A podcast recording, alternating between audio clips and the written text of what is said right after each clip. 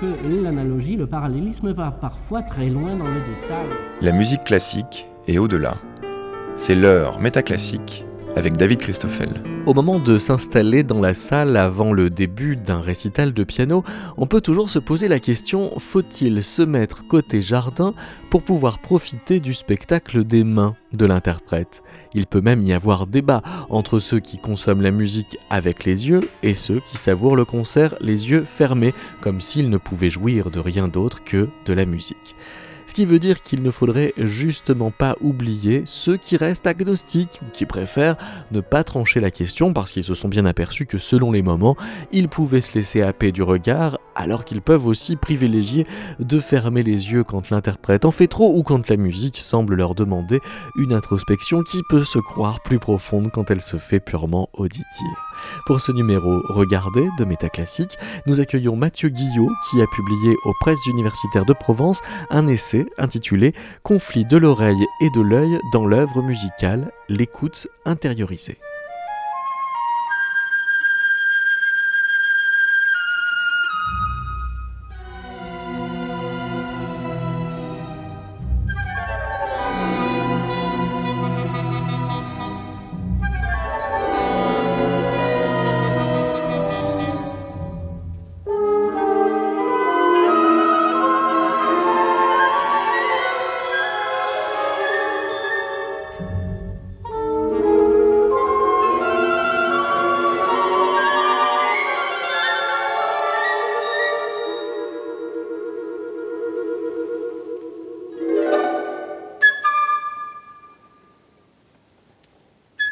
C'était un extrait de Petrouchka de Stravinsky pour vous accueillir, Mathieu Guillot. Bonjour. Bonjour David Christophe, merci de m'accueillir. Il se trouve que c'est euh, une musique visuelle ou pas? On est tenté de le penser parce que Stravinsky, en fait, considérait qu'on écoutait de la musique, ça se fait aussi avec les yeux. Oui, on peut, on peut partir de là, si vous le voulez, puisque Stravinsky euh, est présent dans, dans cette réflexion euh, sur le fait que la musique doit se voir ou pas. Alors, Petrouchka, peut-être, en tout cas, euh, Stravinsky euh, suggère ou même insiste sur le fait que euh, l'auditeur doit savoir regarder et doit pouvoir regarder la musique. Alors les musiciens, quand il dit la musique, il parle des interprètes, afin, dit-il, que l'œuvre soit comprise dans sa comprise dans sa globalité et surtout très bien comprise. il faut euh, que l'auditeur soit rivé euh, euh, au visuel pour, dit-il, et ça c'est quelque chose qui est quand même très, très discutable, pour qu'il ne s'envole pas vers des rêvasseries. Ah oui, alors c'est ça qui est étonnant, c'est-à-dire que pour lui, ceux qui ferment les yeux fuient la musique et surtout la, reçoivent dans un mode qu'il juge finalement moins bon, qui est celui de la rêverie. Voilà, c'est même parfaitement ce qu'il dit. Non, j'allais dire à peu près non, c'est exactement ce qu'il dit euh, euh, dans, ses, dans ses chroniques et je crois qu'il le dit aussi dans, ses euh, conférences, musicales publiées sous le titre Poétique musicale. Donc il, il a, si vous voulez, une sorte de, de manière de s'imposer ou d'imposer une, une, vue qu'il refuse pratiquement de il, refuse euh, à l'auditeur de contester cette vue. C'est ça qui est un petit peu surprenant. Moi, c'est ça qui m'a surpris chez Stravinsky. C'est qu'il en soit dogmatique. Voilà, c'est pratiquement dogmatique. Mais c'est-à-dire qu'il refuse même qu'on s'évade euh, dans l'imaginaire. quoi. Des choses comme ça, ça l'insupporte. Alors, c'est ça qui, qui est étonnant, et moi, c'est ça qui m'étonne. Mais quand on creuse la personnalité de Stravinsky en tant que compositeur, en tant que chef d'orchestre, et quand on creuse euh, ses écrits et ses discours, on en est de moins en moins étonné à la fin, puisqu'il a, il a une conception toute particulière de la création musicale et de la réception musicale. Encore une fois, il faut, il faut peut-être dire, pour euh, essayer d'expliquer cette, euh, cette vision dogmatique, comme vous dites, qu'il est un créateur qui se soucie d'être bien reçu par le public. Donc d'une certaine manière, si vous voulez, il ne veut pas laisser de, liberté euh, euh, au public, mais il veut le contraindre sur un certain axe. Enfin, tout ça est vraiment lié à, sa position de, de, créateur de la musique et également de chef d'orchestre. Enfin, vous voyez, c'est un petit peu, c'est une sorte de, euh, de complexe comme ça, mais il faut, il faut l'entendre on peut l'entendre, on peut le contester, mais enfin, il faut également euh, comprendre sa position. Alors, il y, a tout un tas euh, d'autres euh, musiciens qui pensent autrement que vous reprenez dans ce livre Conflit de l'oreille et de l'œil dans, dans l'œuvre musicale. On pourrait par exemple citer Schumann, qui se trouvait gêné du jeu trop expansif de Liszt. Mais tout, à fait. Euh, donc c'est pour ça que ce sujet est un petit peu euh, vaste et peut-être un petit peu sans fin. Euh, là, vous, vous évoquez le cas de la musique romantique et ces sujets bien, bien connus et peut-être un peu un peu euh, rebattu, euh, je dirais, mais on, ne peut pas euh, l'éviter, de ces, artistes, de ces pianistes notamment, qui étaient de véritables vedettes parce que ce n'étaient pas de simples musiciens, mais c'était surtout des interprètes euh, des interprètes un peu magiciens, des interprètes virtuoses, tels qu'ils jouaient un rôle, et ce rôle était euh, le rôle euh, que le public voulait voir, c'est-à-dire que ça n'était pas la musique en premier qu'on allait écouter, mais c'était tel, tel personnage. Alors Franz Liszt, c'est la grande figure de ce personnage haut en couleur, exubérant. Dans le genre, il y a aussi Paganini. Et évidemment. Pour les effets de manche. Évidemment, il y a évidemment Paganini. Alors, bon, et si vous voulez, euh, l'intérêt de ces figures historiques, quand on y pense, c'est effectivement de se dire, mais pourquoi allait-on voir telle personne? Alors, tous les, tous les protagonistes de cette période, et par exemple tous les, les gens qui ont eu la chance d'aller écouter, voir euh, Paganini en concert, euh, ont, ont écrit des, témoignages absolument fascinants qui nous donnent envie de, nous-mêmes de nous transporter à cette époque pour aller voir ce fameux Paganini. Euh, mais si vous voulez, ce, sujet du voir et, de l'écoute euh, est intéressant dans le sens que on dirait que au fur et à mesure que vous lisez euh, cette importance du voir, vous vous demandez si à un moment, la musique n'est pas euh, rabaissée à un simple, un simple fond sonore. Et c'est le problème de l'équilibre, justement, entre ce que le public euh, euh, veut voir, a l'habitude de voir ou aime voir, et lorsque, par exemple, les recensions de concerts sont Lorsque vous lisez une recension de concert, on, va parler beaucoup plus de l'exubérance de Paganini ou de Franz Liszt avec sa gestique, euh, sa gestuelle, que, que, le résultat de l'œuvre, euh, que son interprétation euh, de la partition. Mais faut-il imaginer que le sujet n'est pas si rebattu que ça, puisqu'il continue à alimenter la chronique quand on parle d'interprètes comme Lang Lang ou Katia Bouniatishvili Vous avez raison, vous avez raison. J'ai dit rebattu, oui, je pensais plutôt à la, à la période romantique à laquelle on, on fait souvent un retour sur cette euh, exubérance corporelle, mais vous avez tout à fait raison, c'est encore d'actualité. Mais alors, quand, on, se, un autre angle, quand, on se met précisément à euh, recruter des musiciens derrière par avant, c'est-à-dire euh, à, organiser une écoute à l'aveugle, ça veut dire que on, considère et on consigne le fait que le vrai musicien doit être reconnu à ses qualités sonores et exclusivement sonores. Alors ça, c'est dans l'absolu, oui. Si, vous me permettez une petite anecdote, mais vraiment, je crois que tout, musicien pourrait rapporter la même. Euh, bon, dans ma jeunesse, j'ai tenté de faire du violon, donc j'ai fait quelques années d'études de violon.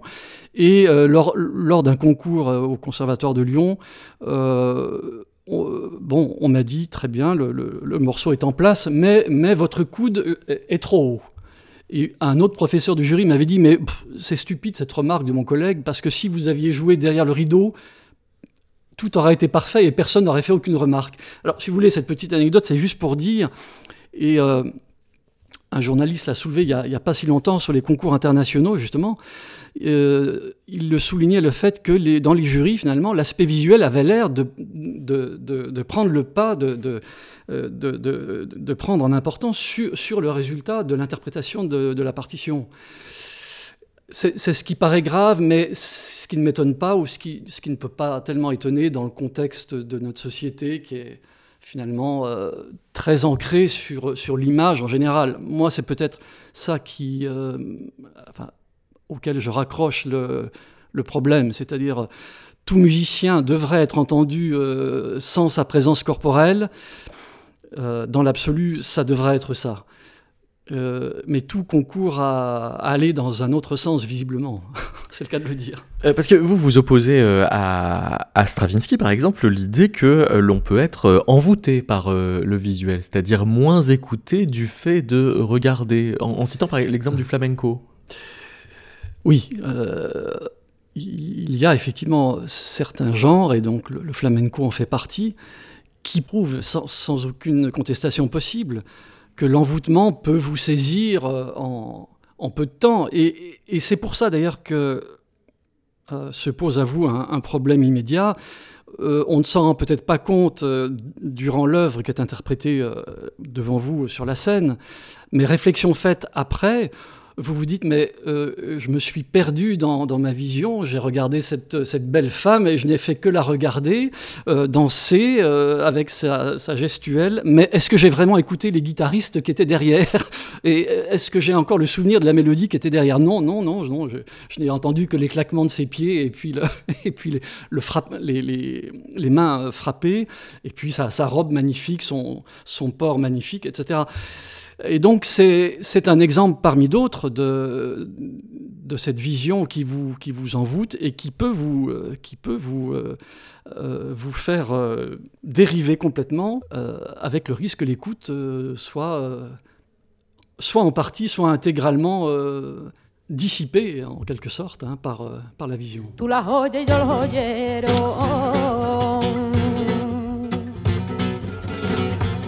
El pueblo y yo, la gente, y, tú la joya y yo el joyero.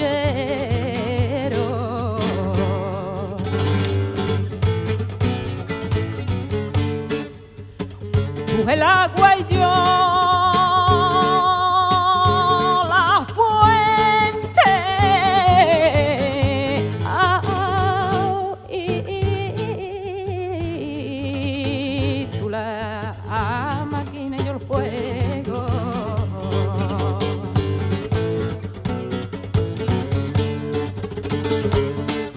pecado.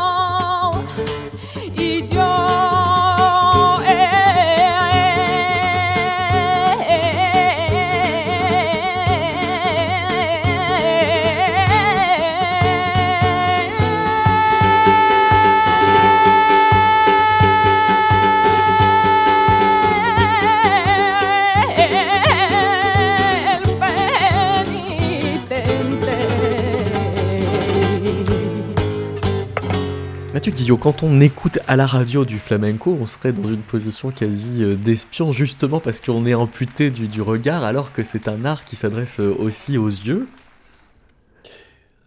Alors, je crois que c'est un excellent exercice, en fait, en vérité, d'écouter euh, un art qui soit également de nature visuelle, mais c'est un excellent exercice d'écouter un art visuel coupé justement de la vision.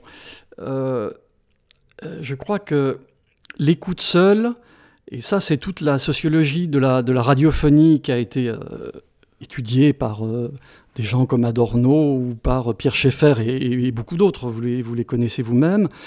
toute cette sociologie-là peut, peut, nous, peut nous aider à comprendre pourquoi finalement il y a un besoin de se couper malgré tout de la nature visuelle de tel ou tel genre musical, dont, dont le flamenco.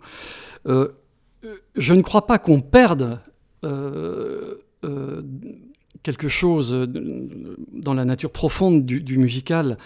Je crois que, en l'occurrence, pour ce qui est du flamenco, il y a simplement, je dirais, un supplément, euh, un supplément à la musique, mais toujours, me, semble-t-il, avec ce risque que la musique soit portée à l'arrière, en quelque sorte, du, de l'aspect spectaculaire porté malgré tout par la musique. Vous voyez que c'est difficile de se, de se défaire de ce nœud de contradiction. Oui, parce que finalement, ce que vous semblez dire, c'est que la séparation entre la sollicitation de l'oreille et la sollicitation de l'œil est toujours un peu artificielle ou un excès d'idéalisation, puisque précisément parce qu'on est à la radio, peut-être qu'il faut se méfier euh, de ce qui serait une idéalisation de l'écoute euh, acousmatique. Par exemple, Jacques Copeau euh, disait La radio pourrait être une école de sincérité. Et cette expression d'école de sincérité vous est presque suspecte? Parce qu'elle a presque trop confiance dans, l'oreille qui serait dépouillée du regard. Alors, je ne dirais pas qu'elle est suspecte, je dirais que euh, lorsque Jacopo prononce euh, cette phrase, on est, euh, on est dans cette période, de, je crois, des années 40, qui, qui réfléchit sur ce médium et qui essaye d'entrevoir une possibilité nouvelle d'écoute et de retentissement de cette écoute. Moi, je ne dirais pas qu'il y a ce- cet aspect euh, de suspicion. Alors, pour revenir à notre ami Stravinsky, c'est lui qui, dans les années 30, se méfiait justement des gramophones et, de la radio également. Euh, parce qu'il disait que euh, il y avait une déperdition telle que de toute façon l'œuvre était non pas transfigurée pour le coup, mais complètement défigurée. Bon, ça c'est un autre problème. Mais on revient euh, quand même euh, euh, à cette possibilité avec Copo de dire que la radio va être peut-être, est, au présent et, sera dans les années futures un moyen nouveau pour le public de, de se doter d'une écoute nouvelle, avec sans doute avec des retombées qu'on ne connaît pas encore, mais sûrement avec une nouvelle concentration sur des domaines acoustiques qu'on ne connaissait pas euh, auparavant. Vous, vous citez euh, un peu dans cette euh, veine-là euh, Edgar Varèse, euh, le, le compositeur, qui euh, considère que la musique ne dit rien pour les yeux et que d'une certaine façon, elle dit mieux quand euh, elle, elle s'adresse justement sans recours visuel alors? Oui. Euh, euh, Varèse, euh, avait ce, point de vue euh, tout à fait intéressant, et il avait ce point de vue, là encore, c'est comme, comme celui de Stravinsky qui avait son point de vue par rapport à un public ou par rapport à son, son, son, sa position de créateur. Varèse également a eu beaucoup de démêlés, comme vous le savez, avec ses, différents publics. Et la chose euh, peut-être principale qu'il reprochait à, à ces publics, c'était justement que ces gens-là, trop habitués à un confort euh, bourgeois, disait-il, de l'écoute euh, symphonique, par exemple, ou de l'écoute du concert traditionnel, ces gens-là n'étaient que rivés à une sorte de spectacle et qu'il suffisait apparemment pas mal de ce qu'ils allaient écouter, euh, l'essentiel pour eux étant d'aller écouter telle, telle vedette, etc.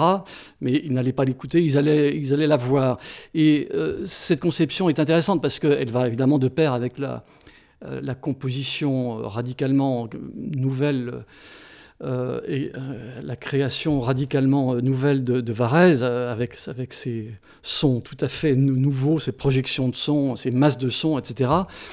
Et c'est pour ça que euh, dans ces nouvelles euh, conceptions euh, compositionnelles, Varèse, en quelque sorte, pousse l'auditoire non seulement à recevoir le son nouveau, mais également à accepter d'avoir une relation au son et à la musique qui ne soit pas cette ancienne relation bourgeoise, mais qui soit une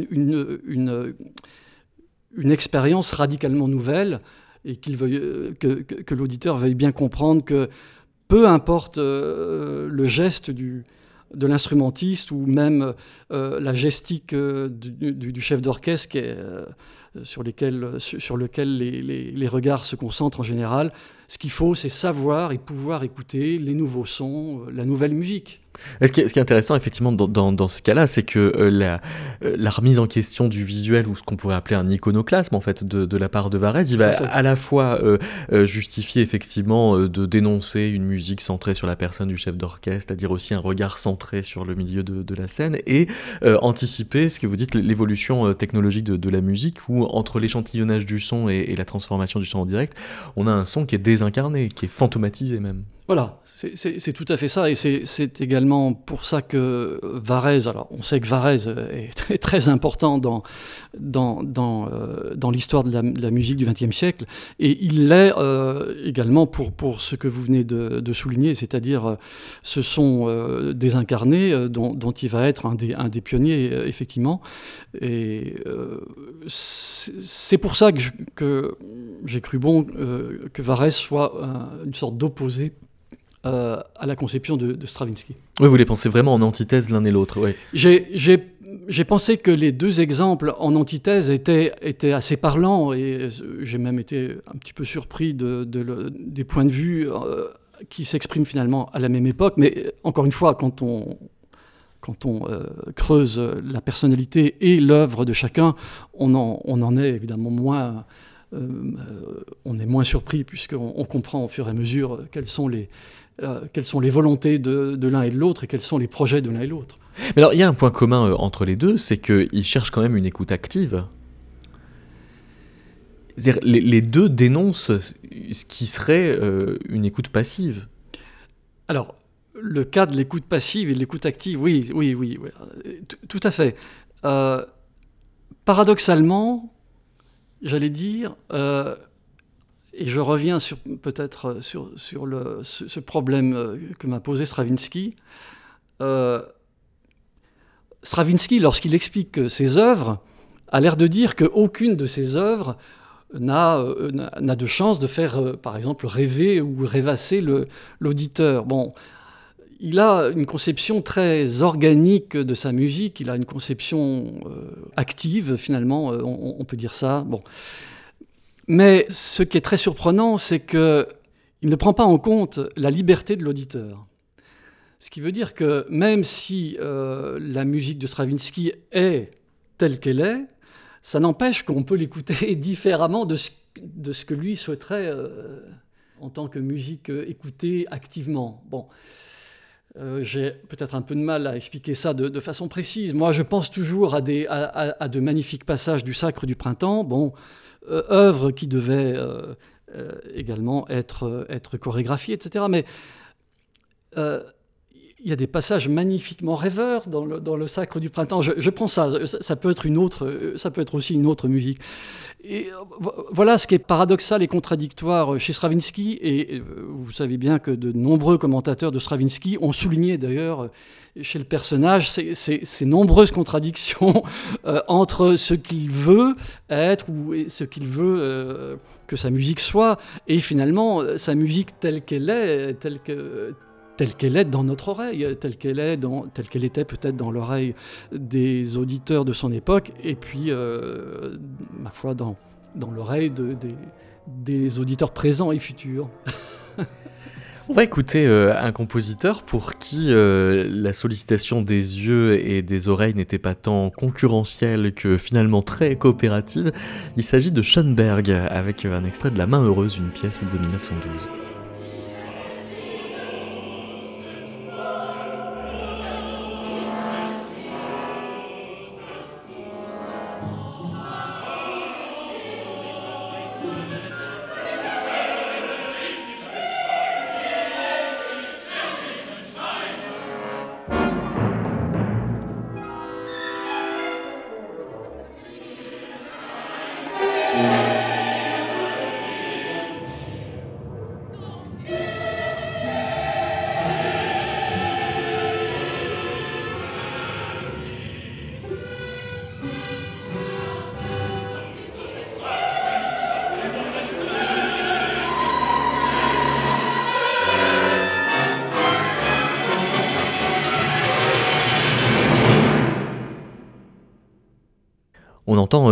Avec cet extrait de La main heureuse euh, de Schoenberg une musique très dramatique. On entend d'ailleurs qu'elle est, euh, comme il dit lui-même, faite avec les moyens de la scène.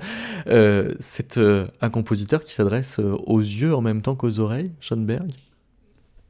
Là, vous prenez l'exemple, un exemple un petit peu qui fait une sorte de transition assez particulière chez Schoenberg.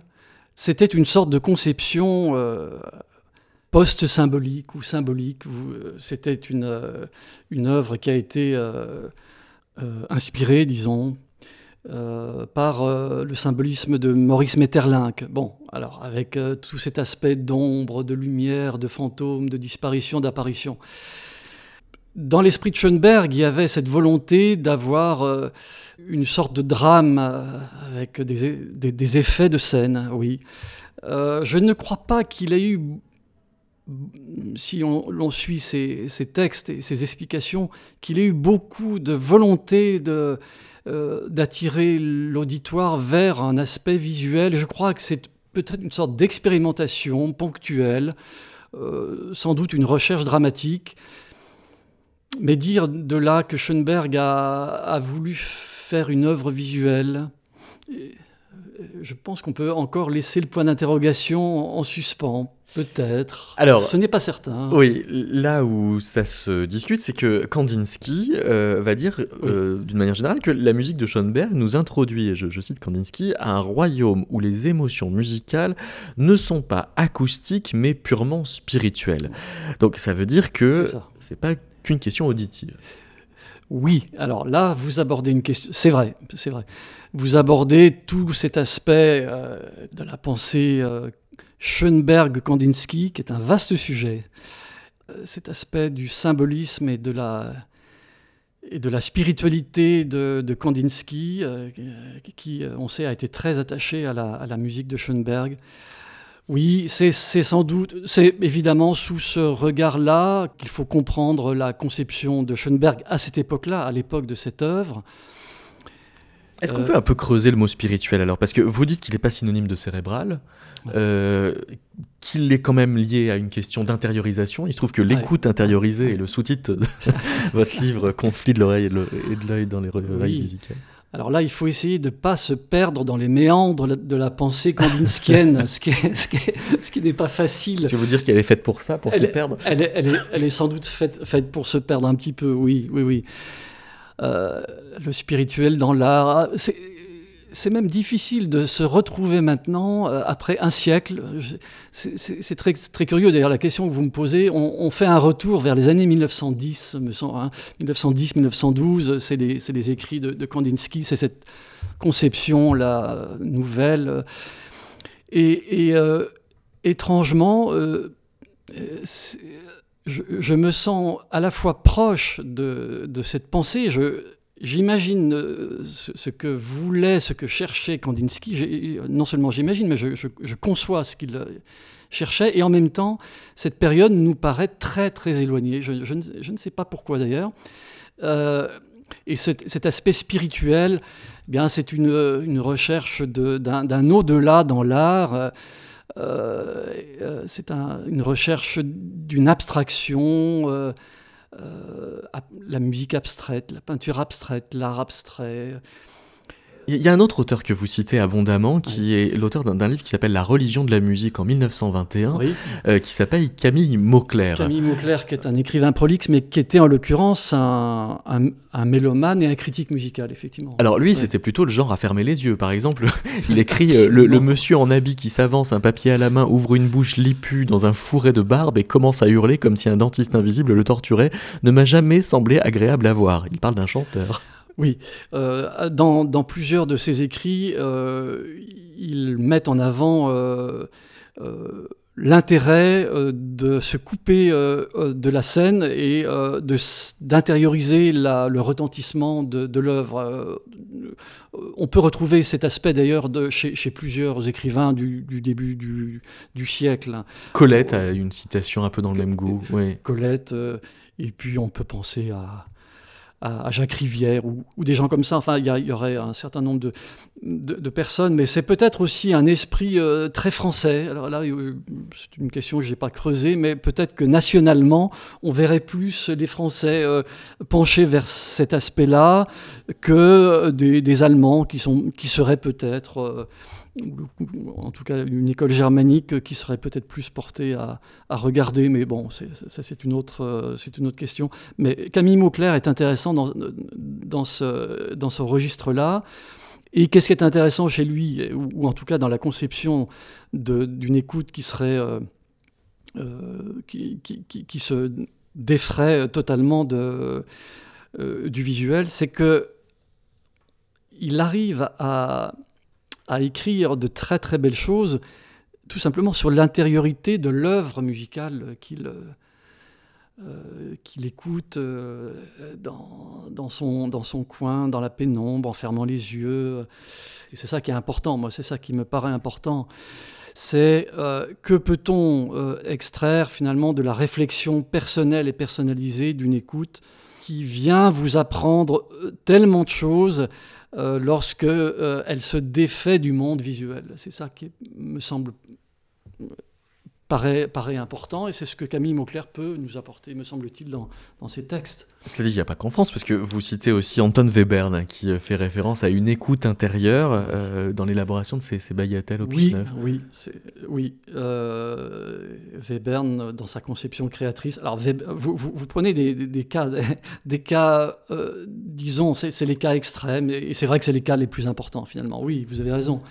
En tout cas, il polarise la question, ouais. Oui, il polarise la question et, et Webern était un, homme tellement, euh, euh, euh, modeste, retenu, intériorisé que sa musique ne pouvait, pas être autrement finalement peut-être, oui.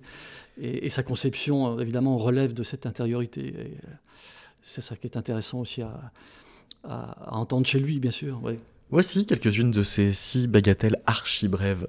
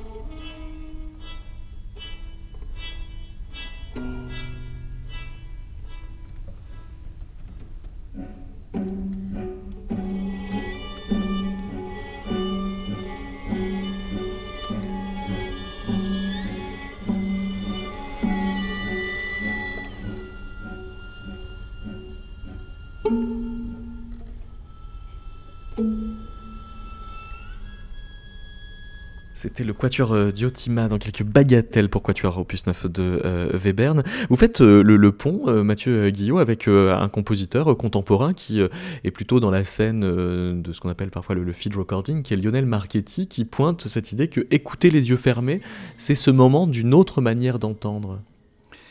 Oui, c'est toute cette école de la, de la, de la musique acousmatique qui... Qui promet une profondeur à cette écoute sans, sans Mais- image. Mais absolument, euh, il, faut, il, faut, il, faut, il faut rendre hommage, je dirais, à, non seulement à la musique, euh, à la pensée, mais également donc aux, aux travaux de, François Bell, qui a énormément, euh, énormément écrit euh, sur ce sujet, qui a parlé de ce sujet, et finalement toute sa vie, a, à travers ses œuvres et ses écrits, a, profondément euh, euh, poussé l'auditeur à, à comprendre euh, cette musique euh, d'imagination, d'imaginaire. euh, et je crois que tout, cet aspect de la musique acousmatique est une grande école de l'écoute, précisément. Et donc, il, faut, avoir, il, faut, garder à l'esprit toute cette génération de, compositeurs, à la suite de Pierre Schaeffer, hein, toute cette grande école, la musique électroacoustique, la musique acousmatique. Je, crois que ce sont des. C'est une école extrêmement précieuse pour, pour, pour l'écoute, hein, pour l'écoute dans le noir. Et, c'est une remise en question de, de la musique en général, c'est-à-dire de, de, l'interprétation, enfin de, de, l'interprète lui-même. C'est pour ça qu'il il faut garder à l'esprit tout, tout, cette, euh, tout, cette, euh, tout ce pan de la musique euh, contemporaine par rapport à, à ce qu'elle apporte de radicalement nouveau pour l'écoute musicale en général. Pierre Schaeffer avait le, jeu de mots audiovisuel, euh, qui est une façon de mettre en cause le, visuel pour ne garder que l'audio. Euh, ouais. Absolument. Mais euh, ce qu'il y a, c'est que le, le fait qu'ils utilisent des, des outils technologiques fait que cette scène de, la musique contrainte et donc de, la musique acousmatique va, va, se trouver en complicité avec la théorie de l'information avec euh, Abraham Moll que, vous citez, euh, pour qui il y a une sorte de risque de saturation sensorielle euh, quand on a un, message justement audiovisuel, puisqu'il est à la fois visuel, à la fois vocal, à la fois musical. Mais est-ce que si on le traite comme ça avec les théories de l'information, on risque pas de, rater la question plus bah, d'intériorisation que ça peut poser? Alors, parce qu'on trace le message, mais une fois qu'on trace le message, euh, on, évince euh, la question de la réflexion au-delà de la perception peut-être.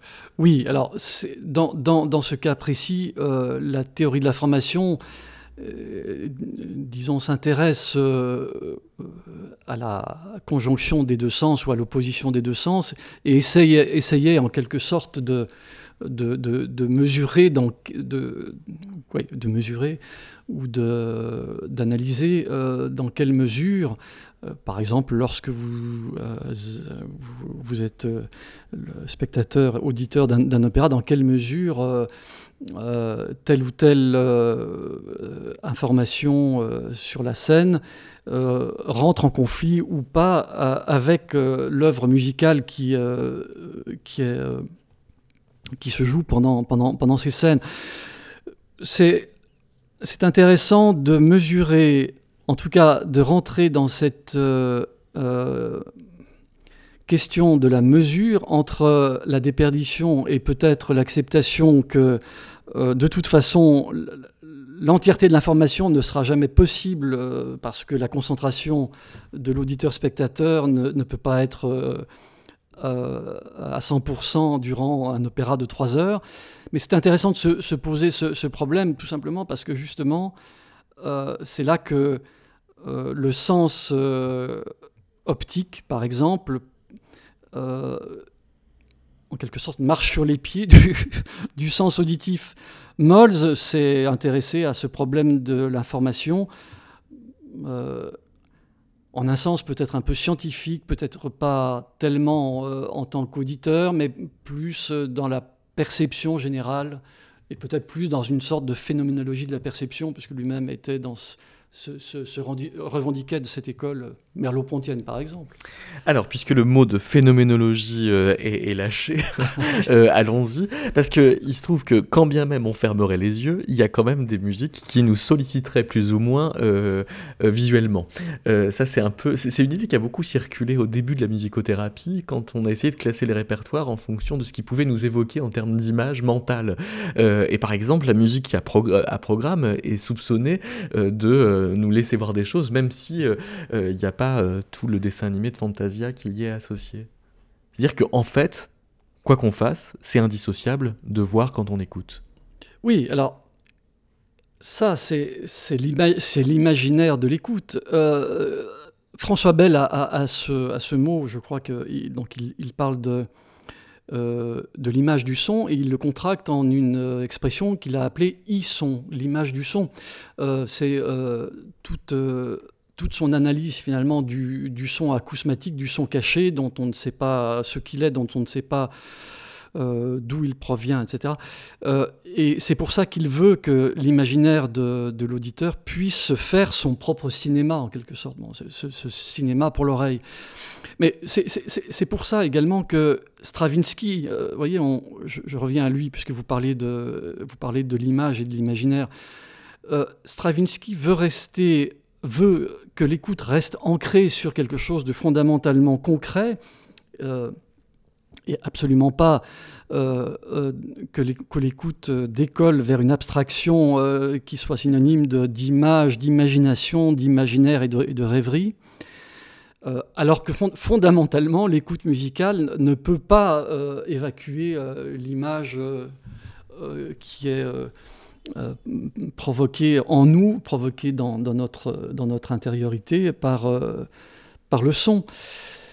Et si on veut suivre cet aspect-là, est-ce qu'on ne peut pas se poser la question euh, un aspect scénique, par exemple une chorégraphie ou euh, n'importe quel aspect scénique qui accompagne la musique, n'est-elle pas en quelque sorte un, trop-plein, un supplément ou quelque chose qui va entraver votre propre imaginaire musical Puisque en fait il, y aurait ce, supplément, mais euh, un supplément qui, qui ne serait pas indispensable du tout ou, qui contradirait en totalité les images sonores qui viennent, qui viennent battre votre pavillon. Enfin.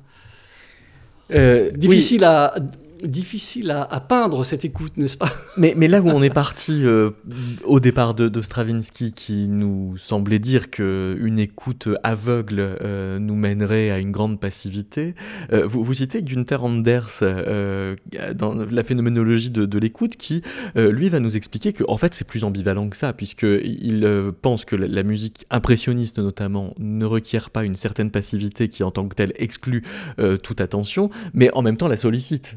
Donc. Euh, oui, oui, mais, mais, Günther Anders a mis le doigt sur, une, difficulté et une contradiction. Euh, il l'a saisi alors, en tant que penseur phénoménologique. Je crois qu'il l'a même très très bien saisi cet aspect d'écoute active, d'écoute passive, où là, il faut, il faut y aller avec énormément de, énormément de, mesures et, on, marche sur des œufs, encore une fois, euh, où cette espèce de passivité, et encore faudrait-il définir précisément cette passivité, qu'entraînerait selon lui euh, cette musique nouvelle pour, pour le coup à, l'époque, en tout cas pour le germaniste qu'il est, euh, qui est Claude Debussy, cette musique impressionniste, que connaissent relativement peu euh, les Allemands euh, à cette époque, euh, il met le doigt sur, sur une écoute qui n'est pas une écoute traditionnelle. Je pense que la modernité musicale de Debussy réside également sur, sur cette conjonction de, d'une modernité musicale absolument incontestable qui entraîne justement des, changements fondamentaux dans, la réception, dans l'écoute. Euh, donc l'auditeur est, en quelque sorte sommé de, euh, ce comment dire, de, se mettre au parfum, au parfum de, de, ce, de cette musique impressionniste. C'est-à-dire que il n'y a pas du tout de mélodie à suivre, il n'y a pas de rythme à suivre, il n'y a pas cette permanence euh, à suivre, mais il y a ce flottement, ce nuage, cette... on va reprendre tout le vocabulaire de Bussiste. Bon. Euh, et donc, euh, j'ai trouvé intéressant de, euh, de, ne pas oublier cet aspect de, que, cite Anders, parce que justement, c'est un, un, des problèmes que, que l'écoute doit aborder, c'est-à-dire non seulement l'œuvre classique, mélodico, rythmico, et trois points de suspension, mais également ces musiques flottantes qui ne vont nulle part et qui sont des musiques vaporeuses, hein, qui, sont, qui, ont tellement été euh, décrites et analysées par Vladimir Yankelevitch, et euh, qui, nous font, qui nous font euh, écouter autrement, mais qui, nous, qui nous obligent également à, à, percer, à percer le son et qui nous font transcender l'écoute une sorte de transcendance de l'écoute. Peut-être que la, transcendance alors euh, appelle euh, un instrument qu'on a souvent euh, dans le dos, qui est l'orgue. Voici une prière sans parole.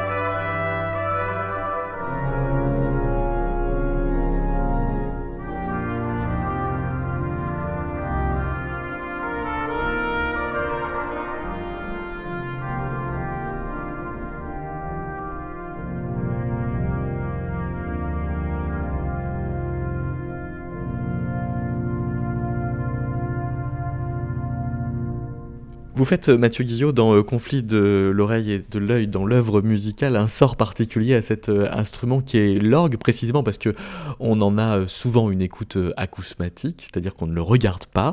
Jean-Louis Chrétien cite Luther qui dit que choisir d'écouter, c'est choisir de ne plus voir, de ne plus rien voir. Comme si en fait on cherchait à voir l'invisible alors. Mais oui, mais c'est exactement ça. voir l'invisible, Qu'est-ce que c'est voir l'invisible euh, Voir l'invisible, c'est écouter la musique. Cette contradiction, euh, finalement, qui, qui, nous pèse, qui est, sur nos épaules. Euh, écouter la musique, c'est voir l'invisible. Écouter la musique, c'est écouter l'invisible. je parle de contradiction puisque quand je m'assois au concert, pour moi, il y a, il y a toujours cette contradiction qui reste je vais écouter l'œuvre et immédiatement sur la scène, euh, les interprètes euh, arrivent et me coupent, euh, d'une certaine manière, me coupent de, cette nature musicale qui, devrait être l'invisibilité. Vous citez le, musicologue euh, allemand euh, Karl Dallaos, qui lui-même euh, cite Adam von Fulda au XVe siècle, pour qui la, musique est toujours une méditation sur, sur la mort. Donc, effectivement, une sorte de, recul en soi-même, hors de tout ce qui pourrait avoir une préhension par la vue, alors oui, dans, ce sens-là, cette, phrase peut être comprise ainsi je crois que c'est une phrase qui, peut paraître peut-être euh, soit ambiguë, soit euh, euh, peut-être trop religieuse, mais en fait non, il faut, il, faut la prendre dans un sens peut-être premier, méditation sur la mort, dans le sens que le son nous fait quitter la terre, par hmm. exemple. Parce que oui, le son nous entraîne forcément vers la méditation. Euh, vous dites euh, en effet que euh, pour lier cet instrument qui est l'orgue à la religion de, l'écoute, on, rappelle que, la prééminence de Louis sur la vue trouve ses racines dans le monde cistercien. mais alors, précisément, il y a quand même l'idée qu'on est là connecté à une religion du verbe, si on dit et alors, je voudrais euh, vous lire un extrait d'un livre que vous citez de Jean-Luc Évard, qui est euh, euh, quelqu'un qui a beaucoup compté dans la progression intellectuelle de, votre travail. Énormément. Un livre qui s'appelle Métaphonie, alors qui dit ceci. est ici en cause la nécessité d'en finir avec le préjugé massif qui, du logos, ne veut retenir que le verbe proférer au détriment du verbe écouter, et qui de ce fait, séparant l'oreille et l'oral, sépare aussi la voix et le son, oublie que la voix, corps et incorporation sonore est un des modes de mise en onde de notre corps. C'est une, très très belle phrase que je m'abstiendrai de commenter parce que vous savez, commenter Jean-Luc Evard, ça n'est pas donné à tout le monde. Ça demande du temps. ça demandera beaucoup de temps et c'est euh, éminemment profond. Euh, il faut, il faut. Euh, alors, vous voyez, on parlait de la méditation sur la mort, c'est très, curieux d'ailleurs qu'on passe à Jean-Luc Evard maintenant, mais les écrits de Jean-Luc Evard et la pensée de Jean-Luc Evard sont des écrits à méditer lentement et profondément parce qu'ils sont d'une richesse et d'une précision absolument remarquables. Euh, eux-mêmes euh, empreints d'une très grande profondeur euh, et d'une très grande recherche intérieure, si on peut relier cette recherche intérieure à l'intériorisation ou l'intériorité. Il y a une ligne de fuite dans, votre texte qui m'intéresse de, questionner, c'est que vous faites référence au Kreisleriana euh, de, Schumann, vous faites référence au Dr Faustus euh, de Thomas Mann, et puis vous faites aussi référence à la sonate de César Franck, parce que Camille euh, en l'écoutant, entend en, lui un dialogue immortel. Et là, on a trois occurrences euh, de compositeurs imaginaires, euh, puisque le docteur Faustus fait penser à Adrian Leverkun de Thomas Mann. Euh, la sonate de Franck est celle qui est censée avoir servi de modèle à la sonate de Vinteuil chez Proust. Et puis Chrysler, auquel fait référence Schumann, est une référence à un compositeur imaginaire de, de Hoffmann. Euh, on Alors, est là, dans, on est là dans, dans- voilà, dans, dans des musiques qui doivent être euh, idéalisées, imaginées pour euh, devenir audibles, qui pourraient presque se passer d'être concrètement audibles. Ça veut dire que votre réflexion vous mène aux musiques inaudibles. Alors, oui, là aussi, c'est un, aspect d'abord involontaire si ces trois œuvres se retrouvent dans ces pages, mais cet aspect de, de musique inaudible, ou de- de- de- là aussi, ça recouvre un- une autre dimension que je n'ai pas, que je n'ai pas creusée, que je n'ai pas voulu creuser ici. Mais euh, Parce que Thomas Mann, euh, dans le Dr Faustus, vous le citez aussi parce qu'il fait un classement des humains entre les visuels et euh, les auditifs. Euh, ça voudrait dire que dans l'écart euh, de ressenti auquel nous confronte l'œil euh, et, l'oreille, il faudrait presque répondre par une atrophie. Et j'ai l'impression que euh, vous essayez justement de, euh, rendre la chose en, en démêlé permanent, si bien qu'on ne peut pas finalement séparer. oui, euh, Il y a quelque chose d'un peu artificiel à séparer le monde euh, entre La les- question, la- euh, en définitive, la, la question après, après, après cette recherche, et la question demeure en suspens, et de toute façon, la, la question n'était pas. euh, Le, le projet n'était pas de clore cette, cette, cette question, mais oui, oui, oui, il, il y a toujours cette scission qui, qui demeure probablement, et il y a toujours cette, cette question du, euh, de la prééminence ou de la, de la cohésion ou de la non-rupture. Bon, je crois que dans cette interrogation générale, il y a beaucoup de questions à poser, mais il y a très peu de réponses à apporter. Mais vous, par exemple, Et- à la sortie, vous vous sentez plutôt un auditeur extraverti ou un auditeur introverti pour reprendre une opposition que euh, vous faites miroiter en conclusion? Moi, oui, si, si, si en conclusion j'ai j'ai parlé de, de- j'ai suggéré ces deux adjectifs, c'est que pour moi, l'auditeur introverti euh, a, une, a une existence. Euh, Je, ferai partie de, de, celui-ci, oui, effectivement, je ferai partie de celui-ci. Mais euh, je crois que chaque, chaque auditeur doit se poser cette, cette question ou doit se sentir parti pris dans l'une ou l'autre catégorie que, lui-même d'ailleurs pourrait auto-analyser, même s'il ne retrouve pas ces classifications peut-être euh, en adéquation avec ce qu'il sent ou ce qu'il est dans son écoute. Parce qu'on a beaucoup posé euh, la question pour ce qui est de la musique quand elle est au cinéma, euh, à, savoir, vous citez euh, Ellie Ford, est-ce que j'écoute plus attentivement quand je regarde moins ou si j'observe davantage, est-ce que j'écoute moins bien? Oui, la question de la, musique au cinéma, ou plus généralement la question de la musique liée à, tel ou tel type d'image, pose, pose, pose ce problème. J'allais dire, on pourrait dire la même chose de l'opéra. Oui, parce qu'à l'opéra... Vous allez me dire c'est très oui, éloigné, mais pas, pas tant que ça. Vous dites que, oui, il y a des journalistes qui, en 10 1801, disaient, oui, on, on traite mieux les yeux que les oreilles à l'opéra. Oui, tout à fait.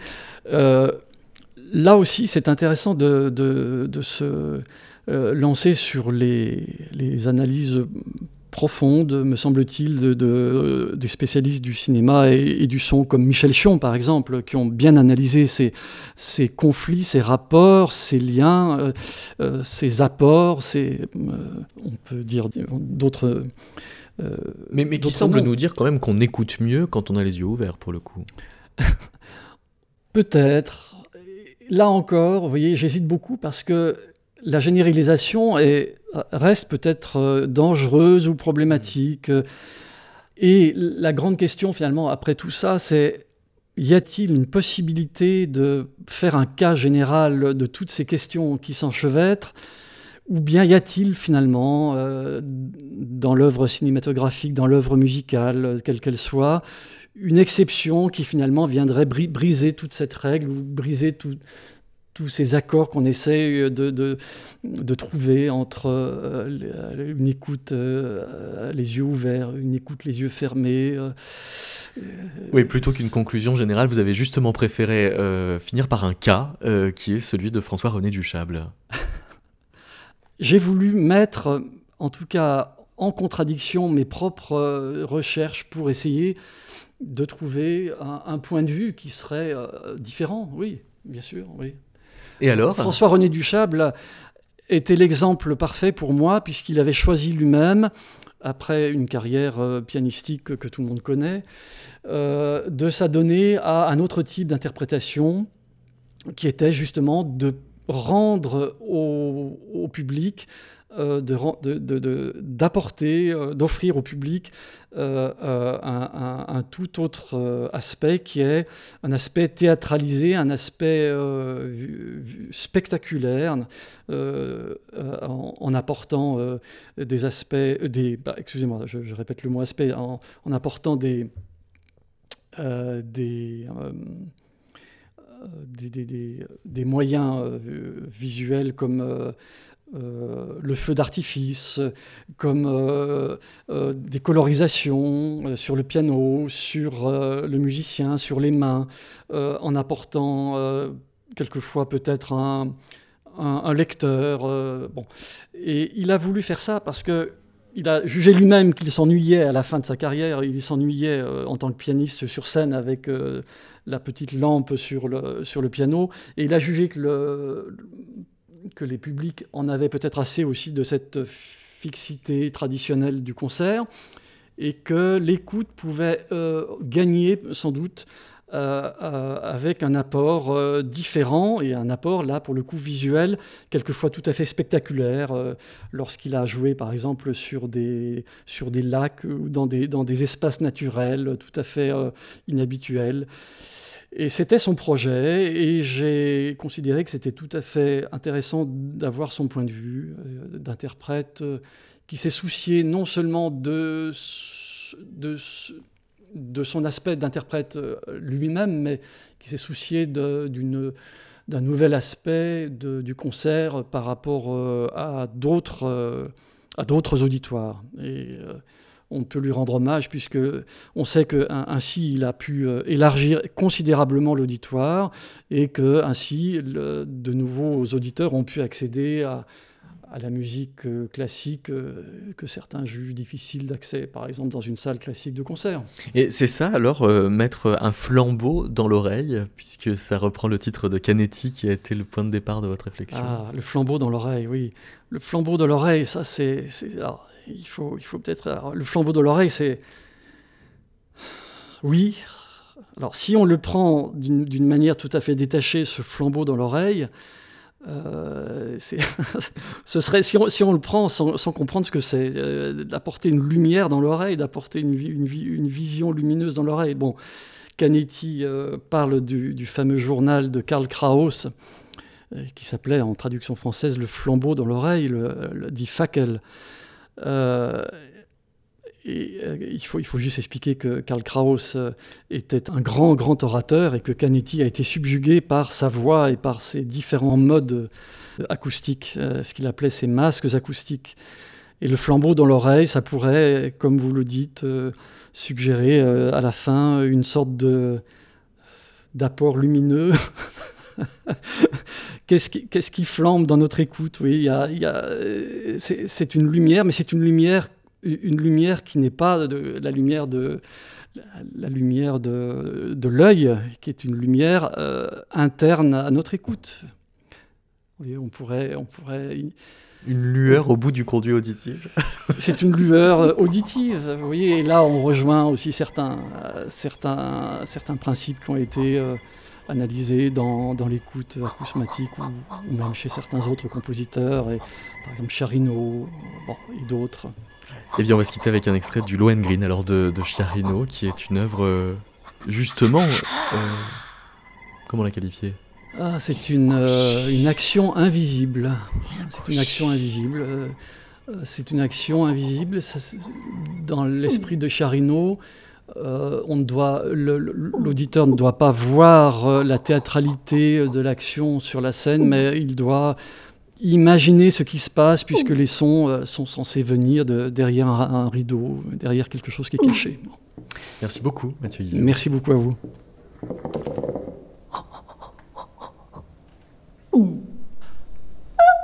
Sapete, non ho ancora 18 anni. Sapete, Lohengrin guardò nel vuoto. Oh! Naturalmente sai tutto. Non rispondi? Naturalmente sai tutto. Non rispondi?